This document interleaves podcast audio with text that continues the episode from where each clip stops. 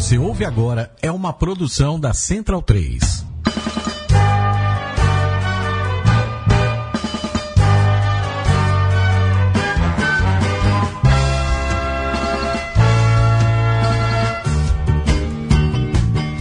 Olá, centralinos e portalenses, formem o Scrum, Huck o Mo, organizem a linha e vamos com tudo nessa nossa Mesoval de edição número 55 aqui pela Central 3. Se você estiver nessa terça-feira, 3 e 16 da tarde, aos 23 graus de latitude sul e 46 oeste. Se você estiver nesse horário nessa terça-feira, dia 4 de abril, significa que você está ao vivo aqui conosco na Central 3, no Mesoval de número 55. Eu sou Virgílio Neto e compõe a Mesoval desta terça-feira, dessa semana, do dia 4 de abril. Diego Gutierrez, bom dia, boa tarde, boa noite, boa madrugada. Bom dia, boa tarde, boa noite. Programa muito cheio. Mais uma vez sem o Vitor, agora estou sentado aí na cadeira do, do Vitor. E muita coisa para discutir, Brasil, exterior, não é, Virga? E convidado, como sempre, especial. Como sempre, muito especial. Se vocês estão acompanhando a página do Portal do Rugby aí, um vídeo especial com uma, um prenúncio do qual é, de quem é o convidado desta mesoval. Muita história para contar nessa tarde de terça-feira. Maria Freire, muito obrigado, uma honra tê-la conosco novamente. Bom dia, boa tarde, boa noite. Eu adoro vir aqui, né? Porque a estagiária aprendendo sobre rugby é importante. Matias Pinto, bom dia, boa tarde, boa noite, boa madrugada. Buenas Virga e demais companheiros aqui do Portal do Rugby. Mais uma vez, Central 3 abrindo espaço para o rugby nacional, internacional. 15 horas e 15, hora do rugby aqui na Central 3. Nessa faixa nobre de terça-feira, né? Sim, sim, abrindo os trabalhos na terça-feira. E antes de dar o pontapé inicial de saída para o alto aqui na Mesoval, Matias Pinto, temos o programa, o projeto apoia.se, o apoia-se do da Central 3, né? Correto, você entra lá em apoia.se barra Central 3 com o numeral. E se você acompanha tanto a Mesoval quanto o restante da, da produção da casa e a gente ganhou o seu voto de confiança, pode apoiar a gente lá com a quantia que você quiser mensalmente, né? É uma campanha de financiamento coletivo permanente. É, e você concorre a prêmios, inclusive alguns é, em parceria aqui com o portal do rugby. É, então a gente inclusive já sorteou até uma camisa oficial dos Tupis é, preparada para jogo. Então, exatamente, exatamente, foi mesmo. Então tá aí o projeto apoia.se da Central 3, colaborem, como fazem muitos amigos meus. Eu, inclusive, sou um dos colaboradores da Central 3 para todo o público centralino e portalense aqui desta mesa Val, número 55. E antes de seguirmos em frente, vamos à Colipídia desta semana, que está bem interessante. Em 4 de abril de 41, nascia em Xangai, na República Popular da China, Xu Ming Silveira, Xu Ming Silveira, designer sino-brasileira que concebeu o orelhão de telefone público.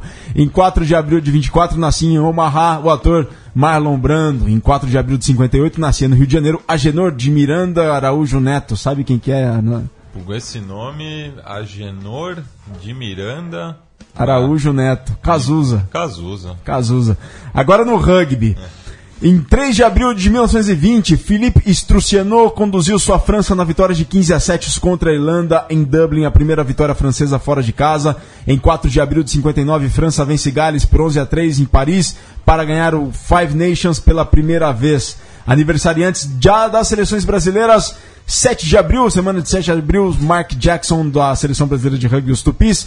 E dia 7 de abril também, Bruna Lotufo da Seleção Feminina. Parabéns aí aos aniversariantes da semana. Mas antes de seguirmos em frente, temos um áudio oficial aí para apresentar o nosso convidado, Matias? Ah, temos sim. Temos sim? Vamos então lá. vamos lá, o áudio especial. Nada me deixa mais furioso do que ficar com o rosto oleoso. Nada me deixa mais furioso do que ficar com o rosto oleoso. Nada me deixa mais furioso do que ficar com o rosto oleoso. Nada me deixa mais furioso do que ficar com o rosto oleoso. Diego Lopes, nada te deixa mais furioso do que o rosto oleoso? boa tarde, bom dia, boa madrugada, boa noite. Boa tarde, bom dia, boa madrugada e boa noite, né? Recebido com esse áudio aí já ficou emblemático já. Todo lugar que eu, que eu jogo já ouço até vídeo da arquibancada lá. Vai ficar com o rosto oleoso aí. Mas muito, muito obrigado pelo convite aí, Irga. Pra mim é sempre bom poder bater um papo aí de rugby, falar, conversar sobre a bola oval, que é o esporte que a gente tanto ama aí. É um prazer poder estar aqui ajudando, ajudando o Portal do Rugby, todos vocês, o programa aí, fazer uma participação legal aí, bater um papo bacana. Diego, 30 anos recém-completados no último dia 16 de março. Quantos anos de rugby? 15. Eu jogo rugby desde os 15, né? Então agora com 30 anos, fazem 15 anos que eu jogo. Também 15 anos que eu atuo pela seleção brasileira, porque minha primeira seleção foi no meu primeiro ano de rugby em 2003. Então, com 30 anos de rugby, vem aí meus 15 anos de, de que 30 anos de vida, vem aí meus 15 anos de rugby, né? E como é que você começou, assim? Conta um pouquinho, resumidamente, essa história do seu início no rugby, os primeiros passos, primeira seleção. Conta de uma maneira resumida aí o seu, sua trajetória. É, o rugby aqui em São Paulo ele sempre foi muito atrelado às escolas, né? Um rugby muito tradicional, muito antigo. E eu não podia ser diferente. Eu comecei dentro da minha escola, que era o Liceu Pasteiro, uma escola francesa de sempre teve um, uma base muito grande de, de, de alunos francofonos, de, de, filhos de franceses, sempre teve um time muito forte. E quando eles voltaram para a escola, que eles saíram, ficaram um tempo fora nos anos 90, quando eles voltaram para a escola no, no, no, nos anos 2000, foi quando eu comecei, eu tive o primeiro contato com o esporte. Quando eu conheci, comecei a jogar. Já no meu primeiro ano fui para seleção juvenil, lembro que joguei o Sul-Americano Juvenil em 2003 em Santiago, no Chile, na, no campo da Ferrucci. Foi ali que já, quando, quando ouvi a primeira vez no Nacional, já sabia que era aquilo que eu queria fazer ali o máximo de tempo que eu conseguisse.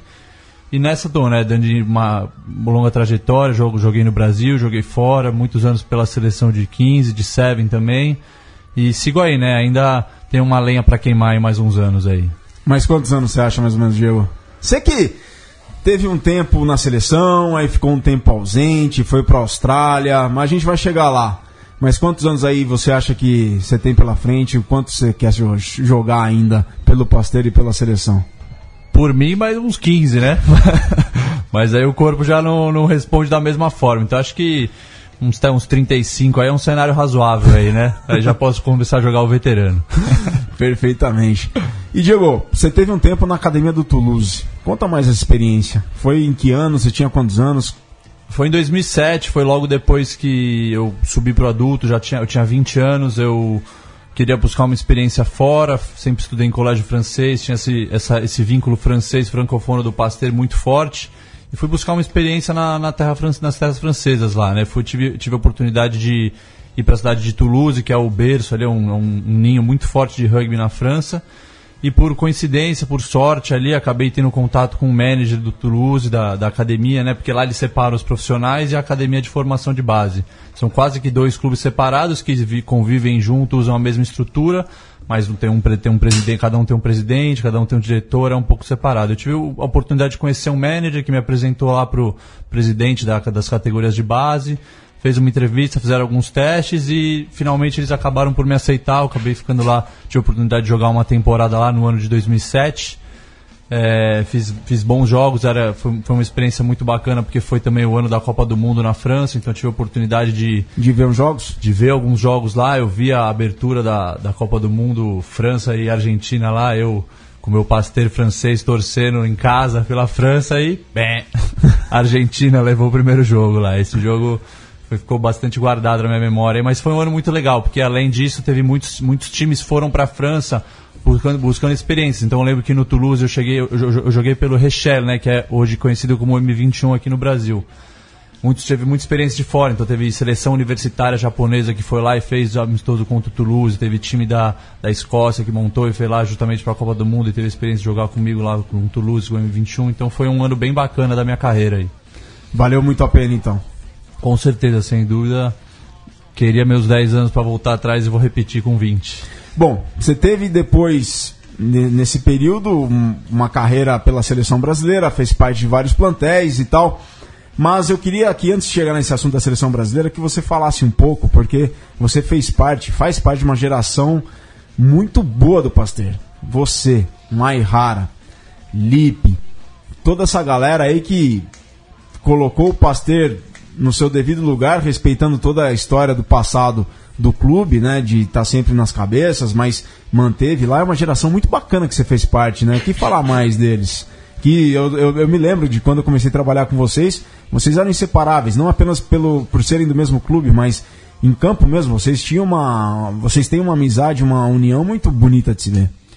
Eu acho que o, esse, falando um pouco da, brevemente da história do nosso clube, 2002 para o Pasteur foi um ano muito. 2001, 2002 foram um ano muito difícil em que o clube acabou enfrentando problemas, jogava sempre a primeira divisão e aí sofreu um WO por falta de jogadores, eles acabaram caindo de divisão nesse ano.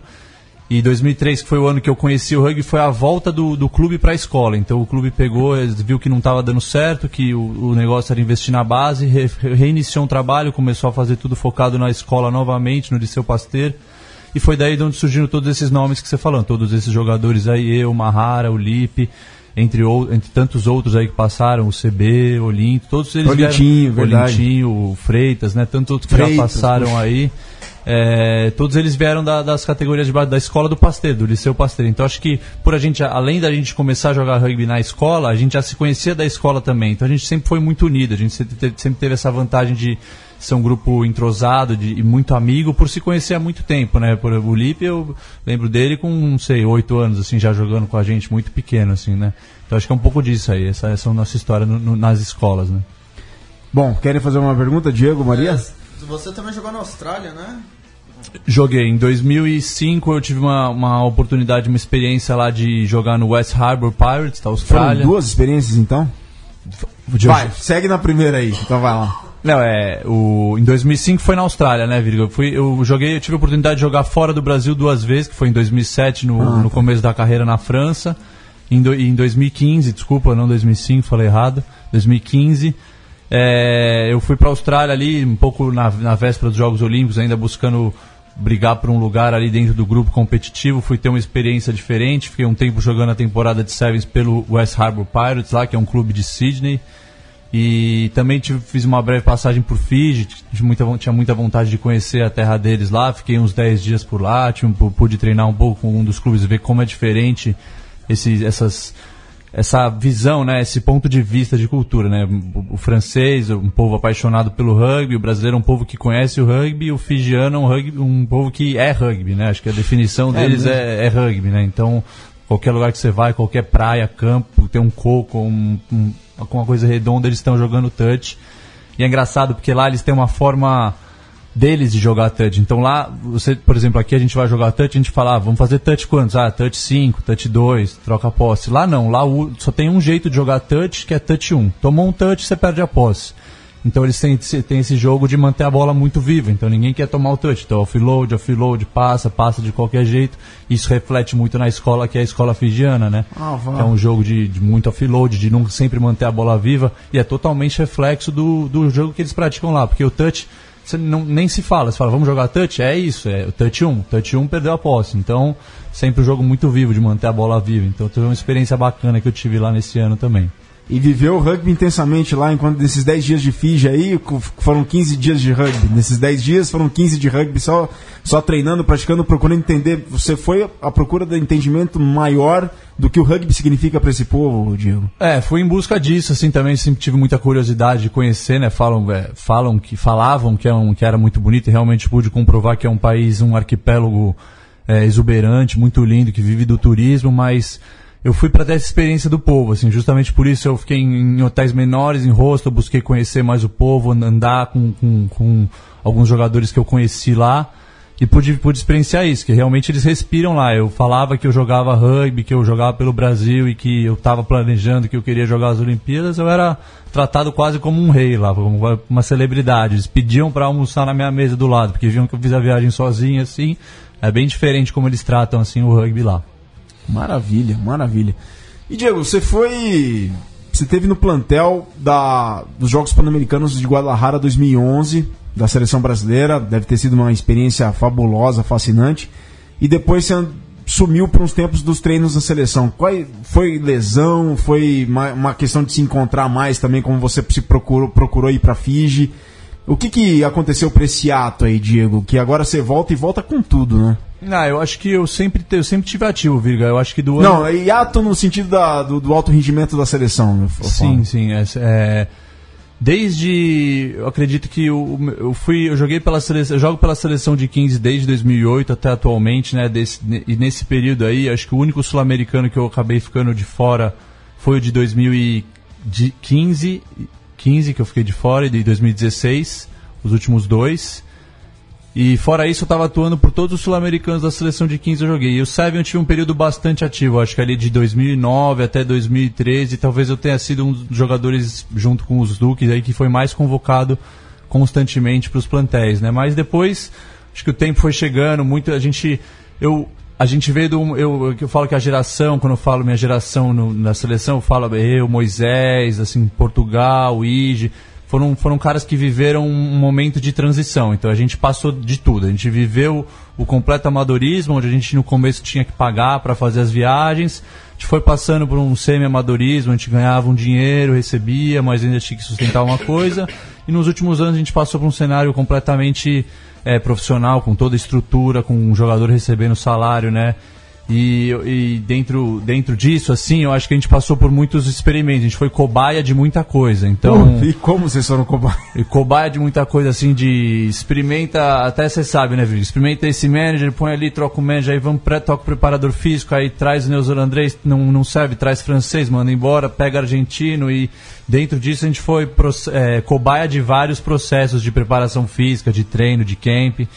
E no final das contas, isso, acaba, isso acaba tendo um preço no corpo do atleta, né? Foi, foram seis ou sete anos que eu fiz temporada de 15, temporada de 7, clube, seleção, clube, seleção, 15, 7, praticamente sem descanso, né? Isso acabou acarretando algumas lesões e em 2015 eu tive uma das mais chatas da minha carreira, que foi uma fratura por estresse na tíbia.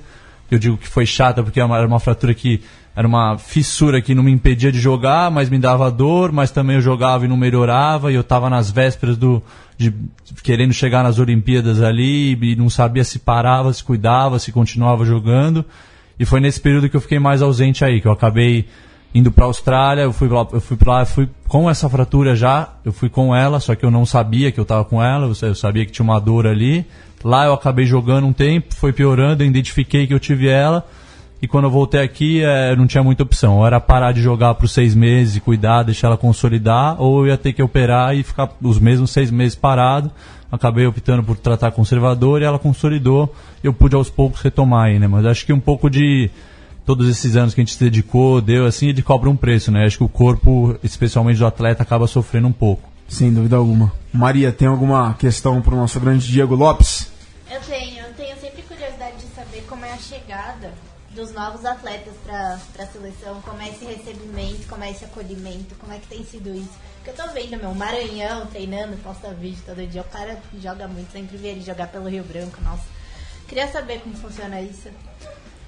Ah, é bem bacana. Eu acho que, é, como eu falei, essa, essa geração que veio da transição viveu bastante coisa, né? E hoje, hoje em dia a gente vive um claro e, e, e evidente processo de renovação, né? Hoje, cada vez mais a molecada nova está chegando e está chegando com qualidade, está chegando para pegar o seu espaço.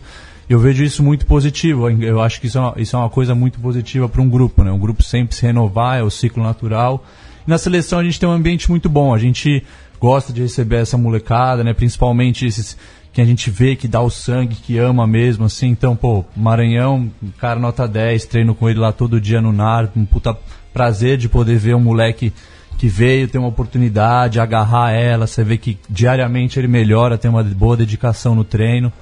Mas para mim é muito positivo. Eu, eu, gosto bastante de, de ajudar. Eu tento, acho que é, parte do, do processo de um jogador, quando ele vai ficando mais velho, amadurecendo, ele tem que passar a experiência, tem que passar essas coisas que ele viveu para a molecada, poder ajudar, auxiliar, justamente para. É, é, porque faz parte desse aprendizado, né? Essa, essa, esse, esse, essa passagem de, de conhecimento, de experiências, de jogos, para justamente a molecada poder vir mais forte, que é o que eles estão vindo, vindo forte, com vontade, pegando o seu lugar, e hoje a gente vê um processo claro de renovação na seleção brasileira.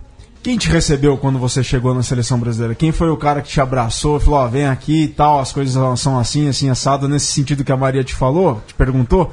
Quem fez essa honra, quem fez as honrarias quando foi você a primeira convocação?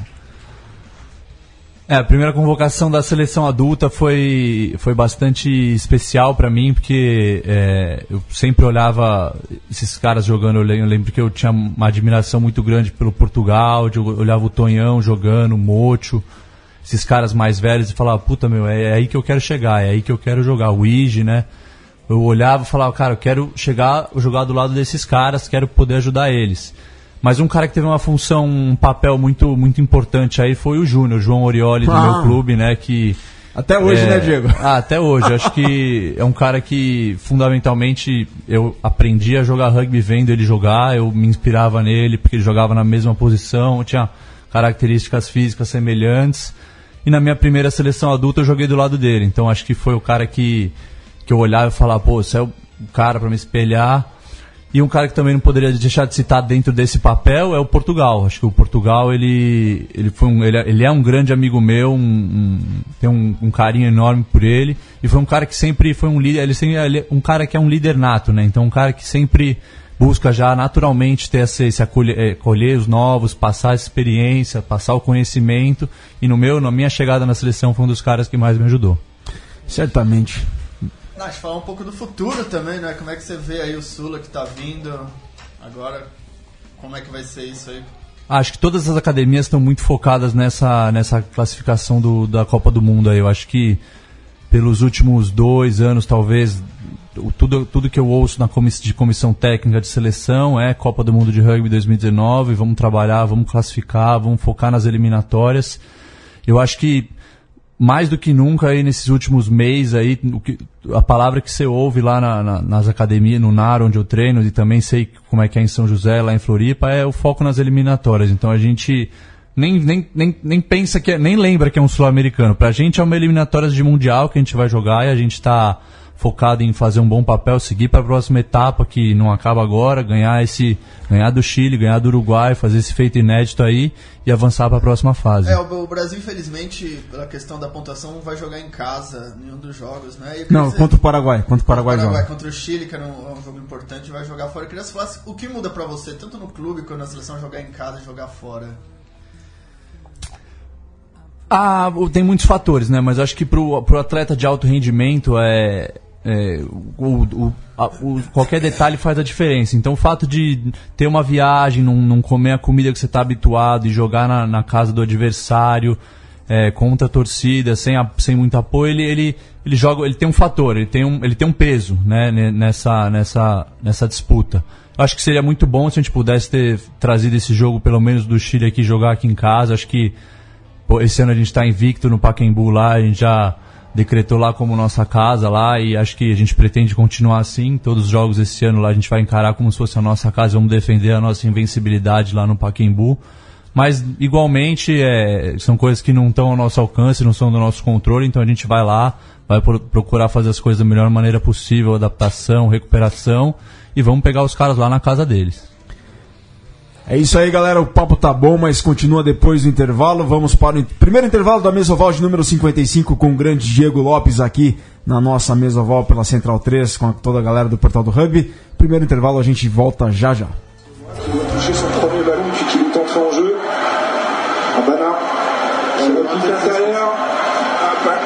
qui a soutien immédiat. Borg libère pour Tauf Fenoir, la dernière action de ce match. Et cette fois-ci, M. Barnes ne laissera pas euh, 20 minutes de temps supplémentaire au PNL pour revenir. Il n'y a pas de doute sur euh, l'issue du match. Pas de doute aussi sur euh, le mérite qu'ont eu les Clermontois dans cette deuxième mi-temps, bien sûr, euh, sur, dans la persévérance, insister, tout en restant fidèle à leur, euh, à leur principe de jeu. Ah, il trouve peut-être l'espace. l'étincelle là de Belot, mais regardez comme il est isolé. Il n'y a personne au soutien. Et Fritz sur ses appuis a récupéré le ballon pour Clermont. Et Ben Danone qui peut servir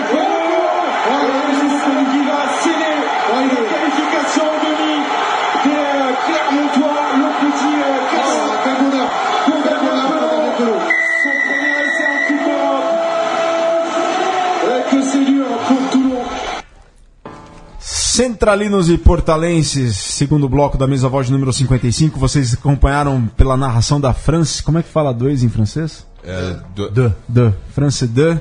A vitória do Clermont sobre o Toulon no último domingo pelas quartas de final da Copa Europeia dos Campeões. Jogo 29 a 9 que classificou ah, o Clermont para as semifinais. Logo mais, terceiro bloco, a gente fala sobre isso. Mas foi o try derradeiro quando o Toulon estava dentro das 22 do, do Clermont. O Clermont recupera a posse de bola e faz o try quando já se esgotavam os 80 minutos. Pra alegria do Diego, né? Vocês não estão acompanhando, se vocês não estiverem acompanhando o Mesoval aqui pelo live no Facebook, pelas câmeras do YouTube, o Diego tá com a camisa azul e amarela do Clermont. Não, tá feliz, né, Diego? Feliz, acho que foi bom. O Clermont é uma equipe que sempre chega e sempre nunca ganha. Então acho que esse ano pode ser, tem boa chance o Clermont aí ter a torcida apaixonada, fantástico o ambiente do estádio. Falando em jogo, o Diego citou no jogo aí, Diego, teve um jogo marcante da sua carreira, como um todo do rugby, assim? Eu sei que você trouxe uma camisa especial aí, mas teve, qual foi o jogo mais marcante de toda a sua carreira? Você fez parte das vitórias do Brasil sobre o Chile em 2014, do Brasil sobre o Chile esse ano e do Brasil sobre o Canadá e do Brasil sobre os Estados Unidos ano passado. Mas qual foi o jogo mais marcante da sua carreira? Pelo clube e pela seleção. É difícil escolher um, né? Eu acho que eu sou privilegiado de ter passado por um período de ouro da seleção brasileira que a gente teve vitórias históricas, né? Eu acho que essas que você fala aí são com certeza momentos de momentos de ápice assim na minha carreira de, de positivo, de emoção. Acho que pelo outro lado também tem, a gente não pode deixar de eu não posso deixar de falar assim ter o, um momento que é muito, muito marcado na minha carreira, mas por, por negativamente, porque foi quando a gente perdeu aquela final do, do Super do 8. Super 8 contra, contra o SPAC na Arena Barueri, no, faltando dois minutos para acabar o jogo, um jogo que a gente tinha dominado. Trai do tava- boy, não foi trai do boy? Exatamente, trai do boy, faltando um minuto para acabar o jogo, depois de um chute errado nosso no meio do campo lá, contra-ataque dos caras, um jogo que a gente tinha dominado o jogo inteiro. Acho que foi um, jogo que marcou negativamente, porque eu lembro quão, quão frustrado e, e, e quantas vezes até hoje eu ainda lembro daquele dia. Mas positivamente eu acho que foram esses jogos que você falou sem dúvida, mas a maior emoção assim que eu lembro de ter sentido foi sem dúvida a vitória da Argentina lá, que a gente teve em Bento Gonçalves pelo 7, né, não pelo 15.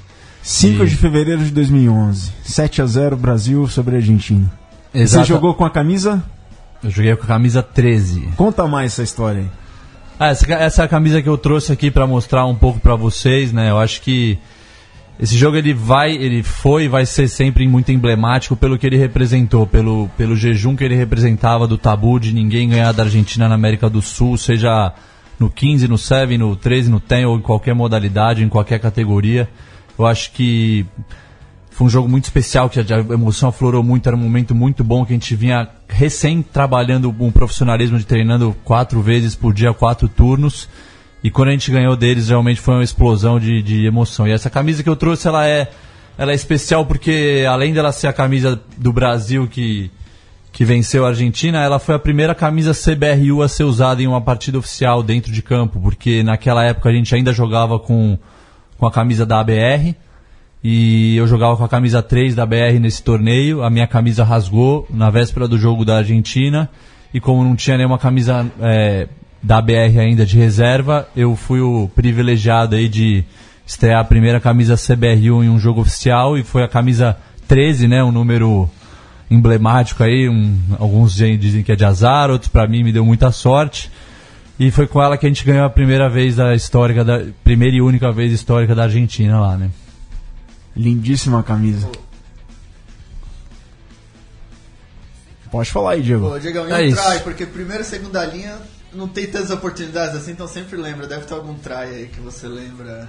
É, mas acho que é, é, just- é, com certeza, a gente não faz muitos tries pelo, pelo 15, mas justa- o try mais emblemático da minha carreira que eu não, não posso já te falar foi pelo 7. Foi a chance que eu tive de jogar em Twickenham lá, que a gente jogou em 2011 também, o Middlesex Sevens no estádio de Twickenham.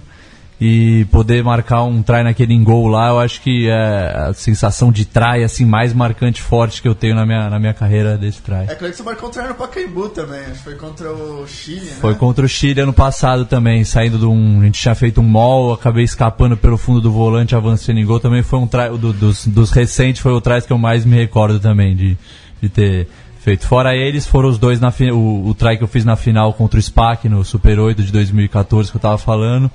Também foi um, um try marcante porque era um, era um jogo que a gente. A expectativa era que o SPAC dominasse os forwards e o Pasteur dominasse a linha. Foi um jogo completamente oposto. A gente acabou fazendo um puta jogo bom nos forwards, acabei fazendo try, nossos tries vieram dos forwards, mas não deu pra levar a vitória, né? A história já tá escrita. Maria, alguma outra colocação pra fazer pro Diego? Colocação. Eu queria saber como é né, essa história de, de jogar em clube e levar essa experiência da seleção para dentro do clube, né? Qual é essa diferença e qual é o diferencial? Assim? É, se diz a diferença co- como o, a partida pelo clube, pela seleção, assim. Isso. Qual é a experiência que você leva de treinar com a seleção e depois jogar com o clube, né? É, eu acho que como, como atleta da seleção a gente acaba tendo uma importância muito grande para o clube para repassar os conhecimentos que a gente tem na seleção, porque é, poucos jogadores de clubes conseguem chegar até lá, até o último patamar, jogar pela seleção. Muitos nem têm, muitos nem têm essa ambição, nem buscam isso, buscam realmente querem um rugby mais amador, uma dedicação mais, mais baixa.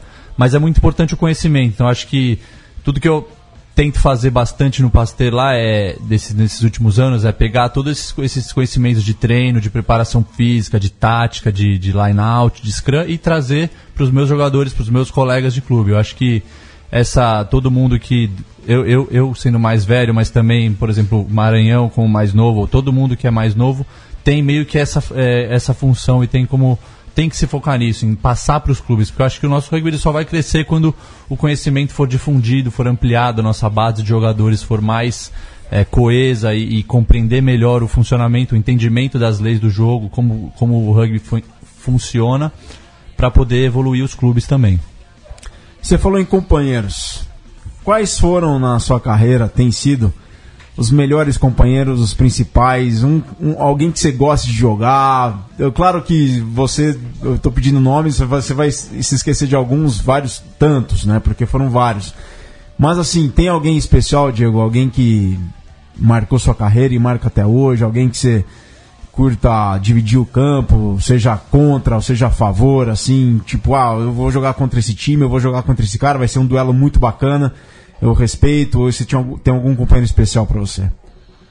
Ah, graças a Deus o rugby ele me, me deu muitos irmãos. Eu, eu, eu gosto de chamar, eu, eu, gosto de tratar as pessoas por irmão, porque eu acho que todos nós temos um, um vínculo além do sanguíneo mais familiar muito forte, principalmente quando você faz a mesma coisa, vive no mesmo ambiente, treina para o mesmo objetivo, você acaba criando uma família, né? Então, dentro dessa minha família, eu tenho vários irmãos, vários caras que me ajudaram muito dentro do clube, né? Como eu falei, o Júnior é o cara que sempre me espelhou, mas eu tenho é, grandes amigos, o Liv mesmo, o Mahara, o Pedrinho, são grandes amigos meus que eu tenho um enorme prazer de jogar ao lado deles no clube.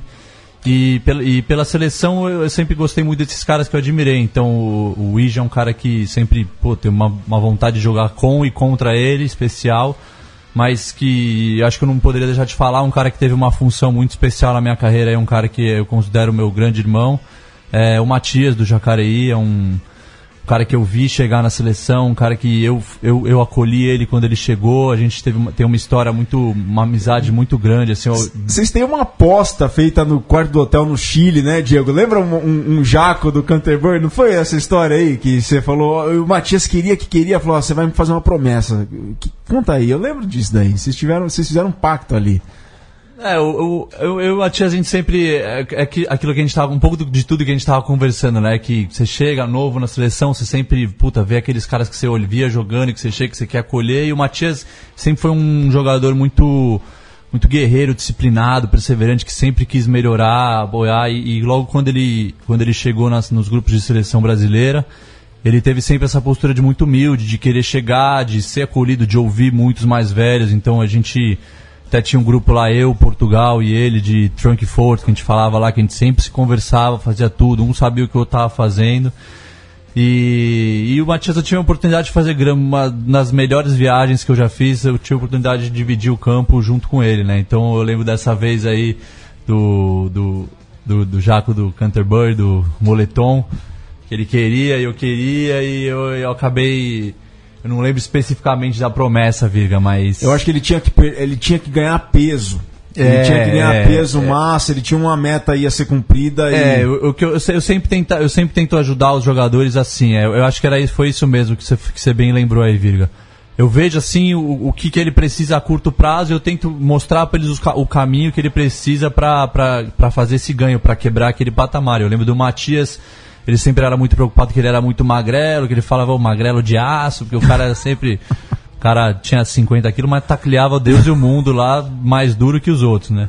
Mas ele, ele era muito cobrado pelos treinadores da seleção, que ele tinha que ganhar peso, que ele tinha que comer mais, o que lá. E eu acho que dentro dessa, dessa aposta aí, eu falei, bom, beleza, então você quer o Jaco? Eu te dou o Jaco, mas põe aí pra mim, ganha aí. Se você ganhar 8 quilos aí em 3 meses aí, dentro dessa massa, eu te dou.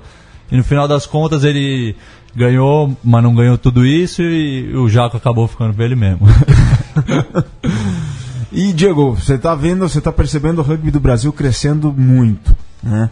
E você, como você falou no bloco anterior e citou no começo desse bloco, do segundo bloco da Mesoval, é, você pegou a fase amadora extrema, semi-amadora e a fase profissional e foi cobaia de tudo. Como é que você enxerga o crescimento do rugby do Brasil, fora do, do alto rendimento das seleções, mas o rugby como um todo, o crescimento dele do Eapoque ao Chuí? Você, Acho- fica preocupado com a, a qualidade desse crescimento? Eu fico um pouco, sim, Virga. Eu acho que é evidente a, a difusão, né? Eu acho que o rugby, quando eu comecei a jogar, era totalmente centralizado em São Paulo. Paulista, Clube Bandeirantes, São José, Pasteiro, SPAC, o Branco. E ao longo dos anos, com essa evolução, com esse crescimento, com essa difusão, né? Também todo mundo cada vez mais antenado, informação, rede social, celular, internet. Acho que você foi vendo essa, então o rugby foi chegando, foi chegando lá no Rio Grande do Sul, se espalhando, os clubes foram se formando, se fortalecendo. Interior de São Paulo começou a brotar clube, todas as cidades pequenas começaram a formar um clube. Eu acho que o crescimento numérico de número de jogadores, número de clubes, ele é excelente. Acho que teve um, um retorno excelente aí esses últimos anos. Por, por, por outro, pelo outro lado, né, a gente fica um pouco querendo analisar também a qualidade. Se, será, será que a qualidade eh, acompanhou o crescimento da quantidade, que é sempre uma coisa muito difícil de, de se manter, né? E aí eu acho que sim, eu acho que a gente também melhorou. Acho que a qualidade do nosso do, do nível do nosso jogo também melhorou. O que eu acho, Viga, e aí eu vou dar um- uma opinião pessoal um pouco minha aqui nesse nosso papo, é, falando especificamente de São Paulo, né? Hoje a gente tem um cenário de São Paulo que a gente tem muitos clubes. Acho que é um é quase quase que anualmente surgem vários novos clubes, né? Isso acaba trazendo algum problema dentro do rugby da capital, que é por causa desse o, o o número é tão grande de, de clubes que às vezes os clubes grandes, como Pasteiro, como Bandeirantes, como Rio Branco, por exemplo, acabam sofrendo por não ter quórum suficiente. Então aí é. Aí talvez seja algum, algum problema mais além da, da nossa, do nossa alçada, que é uma coisa mais de organização, de federação, de, de, de número de clubes, de restrição, assim, mas eu acho que nos últimos anos a capital, o rugby da capital, ele perdeu um pouco essa dominância, né, de estar sempre ali, puta, na final, sempre os quatro semifinalistas de São Paulo, perdeu um pouco essa dominância para os outros clubes do sul, os outros clubes de fora, justamente por essa difusão ter acontecido bem, mas também por essa, não sei nem como dizer, mas é, quase que, né, um, um espalhamento, um, uma mistura, um crescimento para o lado do rugby de São Paulo. Então os clubes, ao invés deles se crescerem se fortalecerem, eles, são, eles têm basicamente a mesma base de jogadores, os outros clubes menores, cada vez mais clubes surgindo e os jogadores se espalhando mais. E talvez a gente não esteja tanta vazão assim para acolher tantos clubes assim. Aí você acaba tendo clubes que não disputam torneios, clubes grandes que disputam torneios como o Pasteiro que acabam sofrendo por falta de jogadores, por falta de, de, de, de uma renovação, né? E aí, aí não sei qual é a opinião de vocês nisso. É, não, eu, eu concordo com isso, acho que eu sempre penso nisso também, que você que não existe time bem em São Paulo. Muito difícil. Pra quem não sabe, no exterior, na Argentina, em outros países, é como ter menos times e os times terem A, B, C, D. Em São Paulo é, é inevitável, é, tem 50. Às vezes eu ouço uns times. Nunca ouviu falar, né? É, milhões de times que surgem não se consegue fazer times B, por exemplo. Não se tem. Algumas equipes conseguem fazer um time B, mas mesmo assim misturado. E sempre surgem novos, sempre se ouve histórias de que um briga. Eu também acho que para melhorar o nível do jogador seria precisar clubes que tivessem 60, 70 pessoas treinando. Pra Eu nunca, eu nunca tinha pensado, parado para pensar muito nisso até uns dois, eh, três anos atrás, tendo uma conversa com, o- com o Marques, que é o treinador do Band hoje, que também foi treinador nosso lá da, do NAR. E que ele me levantou esse ponto e que eu parei para analisar e que hoje eu concordo plenamente. Eu acho que é bem isso. Eu acho que se a gente pega o rugby argentino ou o rugby de, de clubes europeu, assim, você tem um clube, você tem lá o clube, você tem a primeira divisão, o primeiro time, aí você também vai ter o time B, você vai ter a intermédia, pré-intermédia, e é isso que acaba dando uma qualidade para a primeira divisão subir de nível, né? Hoje isso não acontece, porque o, o, o, ao meu ponto de e aí de novo, é uma opinião minha, um ponto de vista meu. O que, o que se vê é que os jogadores eles preferem é, não ir para um clube grande e, e ficar no banco e ter que jogar o B e ter que ouvir um treinador que talvez o cara gosta, mas não gosta tanto, porque o cara usa uma camisa vermelha. Aí o cara vai lá e funda o X Rugby da Zona Oeste e acaba tendo mais um clube pequeno, com mais uma dificuldade. E eu acho que dentro de, de tudo isso que a gente está falando, o problema principal de, de não de não ter vazão para essa quantidade grande de clubes é a mão de obra de treinador, que é dificílima aqui no Brasil. Então você vê ali o, o Pasteur penando para encontrar um treinador de alto nível para poder botar no clube, assim, aí, aí você imagina o que acontece nos clubes que acabaram de nascer. Quem que vai dar treino para esses caras? Quem que é o cara que vai ensinar essa molecada? Como é que você vai fazer um trabalho de base dentro desse clube que acabou de nascer, que nem treinador tem? Então acho que se a gente conseguisse de alguma maneira restringir esse crescimento e focar para dentro dos clubes, para os clubes poderem ter uma base de 50, 60, 70 jogadores, que aí vai ter, vai ter Pasteirá contra SPAC, vai ter Pasteirá, vai ter o intermédio, vai ter o pré-intermédio, vão ter três jogos no dia. Eu acho que esse seria um caminho para qualidade, para a gente poder melhorar um pouco mais a qualidade dos clubes. né? Bom, galera, o papo tá bom, mas ele continua depois no terceiro e derradeiro bloco desta mesa, Val de número 55. A gente vai para um rápido intervalo com uma narração muito especial, então não sai daí, já já a gente volta a Mesoval. É sempre rugby nessa cultura de rugby. tentou buscar o chute do Boquinha, não conseguiu segurar, deu um tapa para trás. O jogador Templários deu um tapa para frente.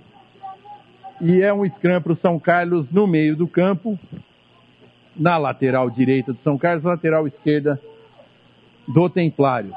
Aqui para o lado da engenharia elétrica, para quem conhece a USP de São Carlos. 29 minutos de partida, faltam 11 minutos. São Carlos ganha por 11 a 5. Disputa acirrada aqui de jogo, um jogo bem emocionante, um jogo é, que apesar dos penais é muito técnico, demonstra muita habilidade. Os dois times estão fazendo jus ao, ao- ao lugar que chegaram, que é essa grande final. A torcida do São Carlos deu uma inflamada agora, percebeu que o time está tá precisando, é scrum pro São Carlos, Zito vai introduzir a bola, começa a disputa, introduz a bola Zito, a bola se mantém na posse de bola de São Carlos, ele abre para a linha, Boquinha, Boquinha para Ito, voltou para Zito numa jogada muito bonita, Pastel avança pela lateral, passa por um, passa por dois, Pastel avança sem contestação, chutou para frente para ver se algum jogador de São Carlos conseguia, Boquinha salvou, é trai! É trai do São Carlos! É trai do São Carlos! É trai do São Carlos! Trai do São Carlos, depois de uma jogada linda de pastel, ele deu um chute completamente destrambelhado, o Boquinha tentou, deu um tapa na bola, a bola subiu, ele conseguiu conseguiu segurar, agarrar, agarrou como se fosse a- o mais precioso de seus bens, caiu no engol, trai, trai do São Carlos, 16 a 5, 16 a 5 para o São Carlos, aos 31 minutos de jogo, a torcida do São Carlos vai à loucura. Tá aí. Vamos, vamos voltar aqui à pressão normal, aos batimentos cardíacos. Uma jogada maravilhosa agora entre Pastel e Boquinha, que tinha tudo Pressão voltada ao normal, os batimentos cardíacos normalizados. Narração de Henrique Galvão, Cebola Bueno de André. O Cebola de São Carlos nessa transmissão da Web Rádio do Rugby São Carlos na final do Paulista B ano passado contra o Templários, 18 para o São Carlos, 12 para o Templários. Jogo que foi disputado em 22 de outubro do ano passado. Valeu, Léo Carniato, pela narração. Parabéns, Boquinha. E ali, Mati, vocês que são poetas das letras, do futebol e tal, o Cebola falou, guardou como se fosse o seu bem mais precioso a bola para conservar no engol e fazer o try. É bonita essa É, reflexão, né? Escola do Fiore Gilhote, né? Cebola Giliotti aí, valeu, do rugby brasileiro. Bom, vamos de rugby internacional agora. Assunto que interessa pro Diego, assunto que interessa pra Maria, assunto que interessa pro Diego também, Diego Lopes, Diego Gutierrez, é verdade, os dois Diegos aqui. Vamos começar pelas Copas Europeias, Campeonato Desafio, Challenge Cup. Vamos aos resultados. Edimburgo 22, La Rochelle 32, Bath 24, 34, Brevet 20. Gloucester venceu o Cardiff por 20 pontos, 46 a 26, e os Ospreys perderam em casa para o Estado francês 25 a 21. Semifinais marcadas para os dias 22 e 23 de abril. Duelos em britânicos entre britânicos e franceses, La Rochelle e Gloucester, Estado francês contra Bath. Diego Gutierrez, você está muito feliz com o seu La Rochelle, né? É, o La Rochelle continua surpreendendo, uma equipe aí com um micro orçamento que vem jogando muito bem e mostra que vai disputar a taça, a, Cha- a Challenge Cup até o final. Geralmente as equipes francesas não, muitas vezes deixam de lado, não tem muito interesse. Mas o La Rochelle que já está classificado no francês e acho que vem forte aí. Então você falou dois duelos França e Inglaterra que são sempre bons também. E vamos ver aí realmente. ó, Apesar de não passar no Brasil, também é muito legal a Copa Europeia e eu, tô- eu realmente fico muito contente pelo La Rochelle, que mostra que o rugby ainda não é só dinheiro para fazer a diferença. É rugby raiz, né, Diego? Você tem alguma equipe especial nessa Challenge Cup, assim? Você acompanha mais o rugby francês? Não, eu acompanhei muito, logo depois que eu saí, eu acompanhei muito, assim, mas eu sou, dentro do rugby francês, eu sou torcedor fanático toulousain, né? Então eu acompanho muito o Estado toulousain. É, nesses últimos anos um pouco menos, mas eu continuo seguindo aí a, a Top 14, né? O Toulouse que perdeu, a gente vai chegar lá nos resultados da, da Copa da, da Champions Cup. Então, repetindo as semifinais: La Rochelle contra Gloucester, dia 22 de abril. Está Francês contra o Bath no dia 23 de abril. O Tebs, que está de treinador auxiliar do Bath. Você teve lá com ele, não teve, Diego? Tive lá, tive lá. O, o, o Tabai Madison, né? Que é Isso. o neozelandês que. descendente fijiano, que ajudou bastante a gente na, naquela época que o Canterbury estava com uma parceria com a seleção. Ele atualmente ele tá no BF. Ele foi. ah, Inclusive eles foram em pacote, porque o. O Todd Black, Todd Black, né? Todd, Blackadder, Todd Blackadder, que era dos Crusaders. que era dos Crusaders, que era acima deles, também foi. Ele é o diretor de rugby lá do BF. Ah, tá então aí. eles trouxeram o diretor de rugby o Todd Black lá do, do Crusaders e aí eventualmente ele portou o Tabai Madison como head coach, né? Eu acho que só uma, uma entrelinha assim, eu, eu gostaria de, de ressaltar o, Ta, o Tabs, que é o treinador do BF, ele na minha carreira foi sem dúvida o treinador mais eh, destacado que eu já tive. Eu acho que é um cara que ele possui uma, uma compreensão do rugby, uma didática, uma pedagogia é, fora do normal, diferenciado de todos os outros treinadores que eu já tive em todos os lugares que eu já joguei. Sensacional. E olha, só lembrar aqui nessa, nesse bolo todo, Razor, treinador dos Crusaders, que venceram nesse fim de semana os Waratahs em Sydney por 41 a 22, mas a gente chega lá no Super Rugby. Champions Cup, vamos lá? Maria, tivemos quatro jogos, as quartas de finais, né? Leinster 32, Wasps 17 para 50 mil pessoas no Aviva Stadium. Munster 41, Toulouse 16 para 26.200 pessoas lá em Limerick. Saracens 38, Glasgow 13 para 15 mil pessoas lá no Allianz Park. Lá não, não foi no palestra aqui, mas foi lá no de lá. E Clermont 29, Toulon 9 para 18 mil pessoas, para alegria do Diego Gutierrez, no estádio Marcel Michelin. Maria aqui, rodada para definir os semifinalistas: Munster contra Saracens, Clermont contra o Leinster.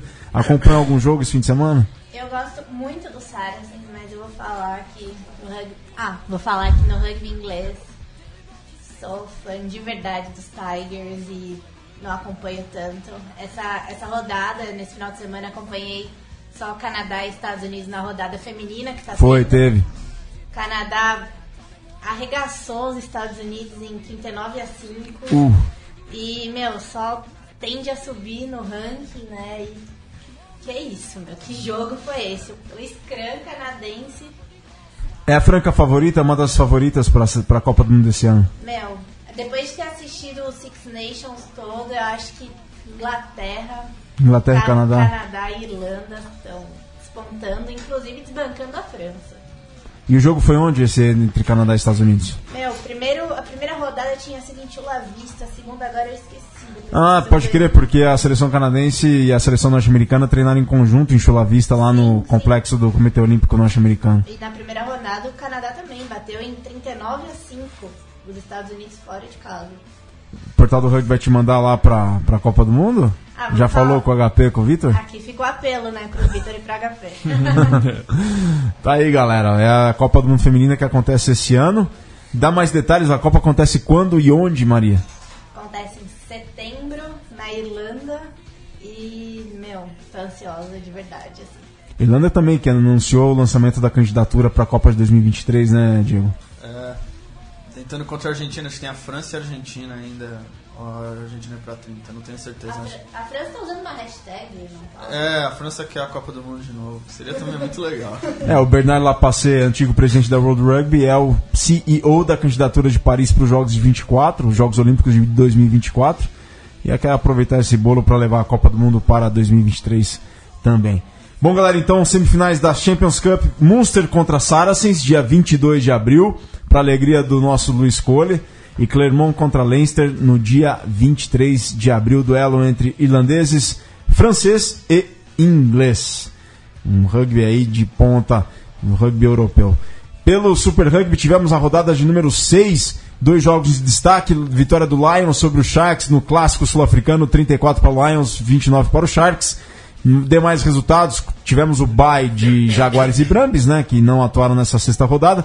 Highlanders 51, Rebels 12, Blues 24, Force 15, Chiefs 28, Bulls 12, Reds 15, Hurricanes 34, Stormers 50, Stormers 53, Cheetahs 10. Tivemos Lions 34, 29 para o Sharks.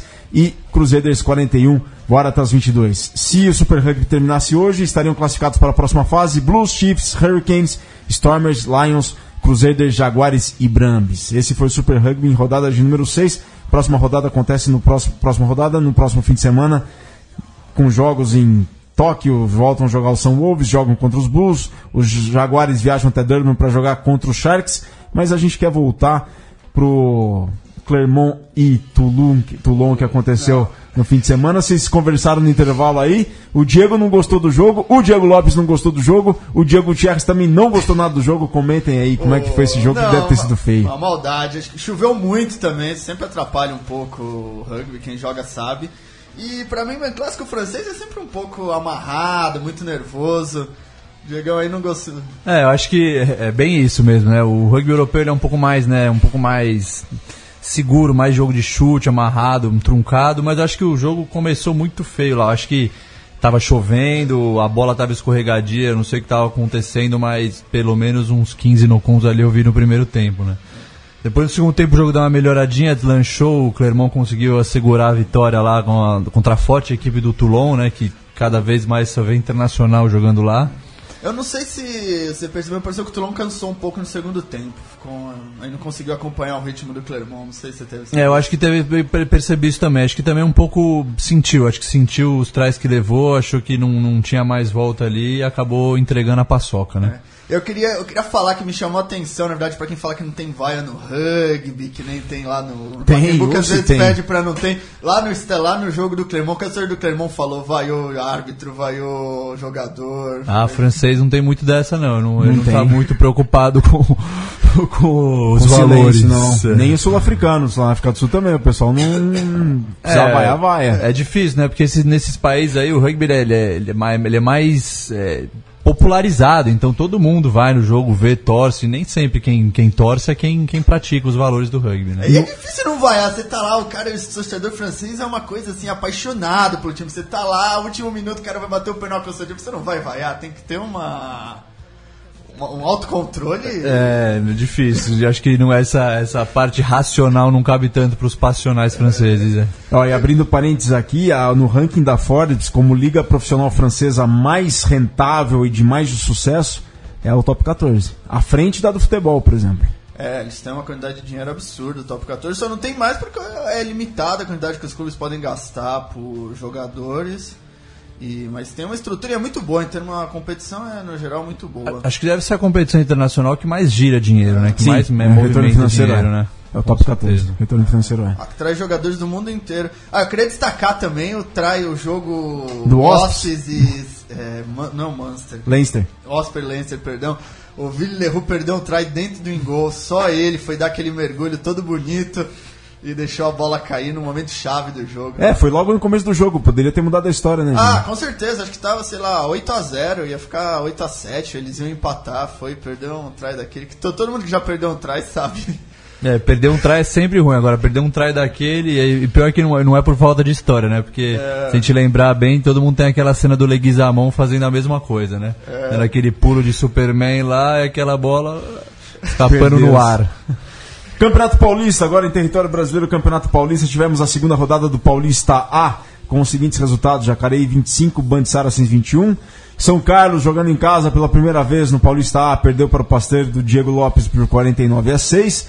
São José Desfalcado perdeu para a Poli por 23 a 7. SPAC 54, Rio Branco 19. Diegos e Maria. Com esse resultado da Poli, a Poli é a absoluta favorita para levar o Super 8 desse ano? Ah, com certeza, já pode botar o nome na Já taça pode- já. Maria, sua opinião. Ah, eu concordo, não vou discordar aqui do cara da pole do meu lado, né? Não, não, brincadeiras à parte, a Poli realmente fez um resultado histórico, vem jogando muito bem, é muito bom, um projeto que é todo muito bom, muito bem feito, com calma e vem dando frutos e vem, vem jogando muito bem, ganhar, ganhar do São José não é pra qualquer um, não é todo dia que acontece, 20, 23 a 7, 23 a 7. 23 a 7, fantástico, acho que realmente, acho, sem palavras. E Diego, você tá podendo atuar pelo Pasteiro, como é que é? É, a gente. Na verdade, assim, isso é uma, uma conversa que é muito discutida dentro das academias, né? Porque tem essa discussão de quanto se poupar, o quanto jogar pelo clube ou focar nas eliminatórias, assim, e é uma coisa que ainda tá, ainda tá um pouco em aberto. Então tem alguns jogadores que estão melhores, que estão atuando por esse, que jogam na seleção, que estão no plantel da seleção, que estão atuando por esse, por esse paulista. Tem alguns outros jogadores que já estão pouco mais lesionados, algumas pequenas lesões, que estão preferindo se poupar. E agora não, isso é uma coisa a ser pensada e a ser trabalhada aí no futuro, né? Porque acho que ainda é um ponto meio nebuloso aí da nossa do nosso rugby é um pouco isso, né? Porque a gente hoje em dia a gente tem os atletas, tem os clubes, tem as academias, tem as seleções e aí fica um pouco solto quando você deve focar na academia, focar na seleção ou abrir mão, defender o seu clube também, porque no final das contas todos os jogadores vieram dos clubes também, né? É isso aí. E a, e a perspectiva pro Pasteiro aí, esse Paulista, depois Super 8? É, acho que o Pasteiro é um time que regularmente a gente é competitivo, então acho que nos últimos todos os anos aí a gente sempre, no, talvez nos últimos cinco anos a gente estava sempre ali nas, entre os dois primeiros do Paulista e entre os quatro semifinalistas do Super 8, né? Eu acho que esse ano a gente vai mirar isso também, a gente quer é, a gente quer poder chegar bem, chegar nas finais do Paulista e também chegar nas finais do Super 8 aí. Esse é o nosso objetivo. Bom, galera, Mesoval de número 55 está chegando ao seu final. Maria Freire, considerações finais. Agradecimento, achei muito proveitoso hoje, bem feliz. Diego Gutierrez, considerações finais. É, acho que parabéns à Poli, conseguiu realmente um resultado histórico, ganhar do São José, que é muito difícil ganhar do São José. E acho que foi isso. E também ao São Carlos para continuar firme e forte, também jogar, sair da segunda para jogar a primeira é sempre uma paulada, mas continuar aí batalhando aí que você sempre mirando evoluir. Matias Pinto. É, agradeço mais uma vez aí, Virga, pelo por vocês estarem aqui conosco, abrindo os trabalhos na terça-feira. E lembrando que hoje ainda temos o Baião de 2 e o Tanner Rádio Show. Tender Rádio Show, que horas? O Thunder ao vivo, a partir das 9 horas. O Baião é gravado, mas será disponibilizado até o final do dia. Assim como a Mesoval de número 55, Diego Lopes, grande nome do rugby do Brasil. Uma honra recebê-lo aqui conosco. As portas da Mesoval estão mais que escancaradas para você. Volte quando puder. Estiveram conosco aqui o Marcião do Ayalib, mandou um grande abraço para você, te admira muito. Léo Carniato, o Henrique, o Cebola, uma- várias mensagens aqui. Parabéns pela sua carreira, pala- parabéns pela trajetória. Siga nessa senda aí. Obrigado por tudo que você fez e faz e fará pelo rugby do Brasil. Obrigado, Virga. Pra mim que é uma honra poder vir aqui. Você é um cara que eu tenho muita admiração aí, um cara que ajudou bastante a gente nessa trajetória e segue ajudando aí o rugby a ser difundido, a crescer. Eu só tenho a agradecer a você o convite, a tudo que você fez pelo nosso rugby nos últimos anos. E agradecer Todos nós, todos nós. Todos nós. E agradecer aí a, a todo mundo aí que, que ajuda e faz o seu papel, que planta a sua planta a sementinha do rugby aí, todo mundo dentro do seu clube, seja ele na, na, na capital, seja ele expandido nos, no sul, no país inteiro. Eu acho que o crescimento nosso coletivo ele só vai se dar quando a gente for tiver um trabalho mais coeso e unido, quando a gente trabalhar em disseminar a sementinha, espalhar o esporte, buscar procurar mais qualidade nos clubes, nos torneios aí. Mas no mais é isso, a gente segue lutando aí, o rugby é luta, sacrifício, vamos seguir até roer o osso até, até a última. E agradecer todo mundo aí, todo mundo do meu clube, todo mundo da seleção, pelo apoio, pela parceria desses últimos anos aí, por terem me ajudado a poder fazer essa trajetória de carreira. Galera, essa aí, esta foi a mesa oval de número 55. Próxima semana tem mais. Eu me ausento agora nas próximas duas oportunidades, nas duas próximas ocasiões. O Vitor Ramalho volta e voltará com tudo aqui na mesa oval de número 56 na próxima semana com mais um convidado especial. Diego Thierres, Matias Pinto, Maria Freire, Diego Lopes e eu, Virgílio Neto, fizemos a mesa oval de número 55. Um grande abraço a todos e saudações roladas. Valeu! Você ouviu uma produção da Central 3. Para ouvir a programação completa, acesse central3.com.br.